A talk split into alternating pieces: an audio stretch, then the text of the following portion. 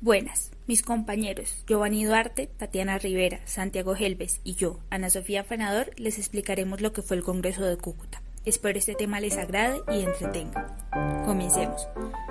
El Congreso de Cúcuta fue una asamblea donde se redactó y aprobó la Constitución de Cúcuta, instaurada por Antonio Nariño y con la participación de próceres importantes como Simón Bolívar. Este fue un documento que simbolizó la consolidación de la democracia representativa en la República de Colombia y la juridicidad del nuevo Estado Nacional.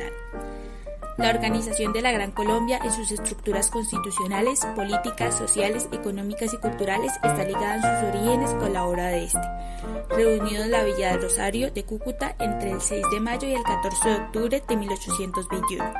Su labor se realizó en un periodo de cinco meses y ocho días con 201 sesiones plenarias. Antecedentes.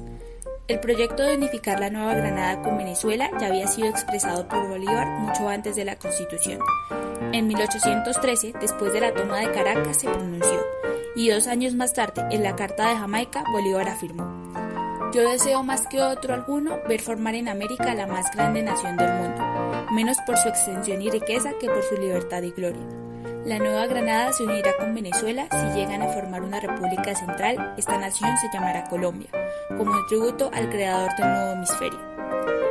La primera forma de organización de las nuevas naciones libres se acordó en el Congreso de Angostura, instalado el 15 de febrero de 1819, en el cual se proclamó a Bolívar como presidente y al neogranadino Francisco Antonio Sea como vicepresidente. Lo más importante de este evento fue la convocatoria a un nuevo congreso en la Villa de Rosario de Cúcuta el 1 de enero de 1821 para consolidar la unión pactada. En sus labores se encuentra la síntesis de la realidad de la Gran Colombia y las fuerzas de la unidad de un gran Estado nacional que se extendió en un vastísimo territorio al cual surgió delineada en una democracia republicana y consolidada en un Estado de Derecho regido por la Constitución y las leyes. Algunas de estas leyes fueron, se promulgó la liberación progresiva de la esclavitud, el gobierno de Colombia se declaró popular y representativo. El Congreso estaría formado por dos cámaras, la del Senado y la de Representantes.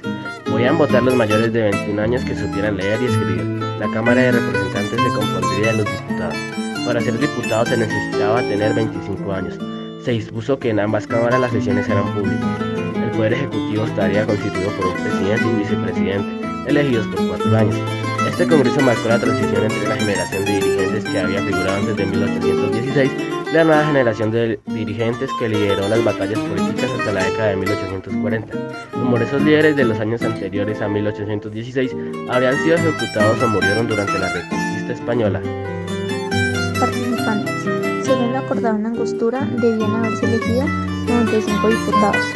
Sin embargo, la dificultad de las comunicaciones, la guerra en algunas zonas y demás circunstancias provocaron que solo acudieran 57. La mayoría eran jóvenes que participaban por primera vez en la política y los otros tenían ya experiencia en la administración pública. Entre los elegidos había militares, miembros del clero y profesionales de derecho. Estado centralista. Una de las cuestiones más polémicas que se dirimieron en el Congreso de Cúcuta fue la forma administrativa del nuevo Estado. Durante la guerra, ya habían aparecido tensiones entre los federalistas y los centralistas, y la unificación entre Nueva Granada y Venezuela complicó más el asunto.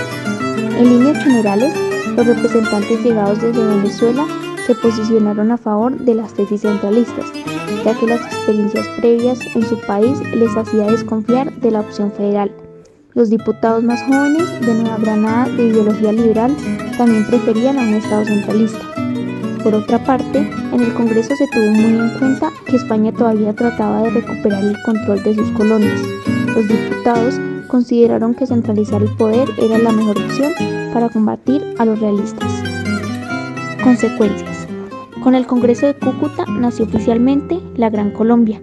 Esta, en ese momento, comprendía los territorios de Nueva Granada y Venezuela. Esta unificación se consideró fundamental para derrotar a los focos de resistencia españoles en la zona. Finalmente, les queremos agradecer por su tiempo y su atención. Confío en que el contenido de este episodio les haya gustado y nos ayuden escuchando y compartiendo todos nuestros episodios en CS Podcast Pamplona. Muchas gracias.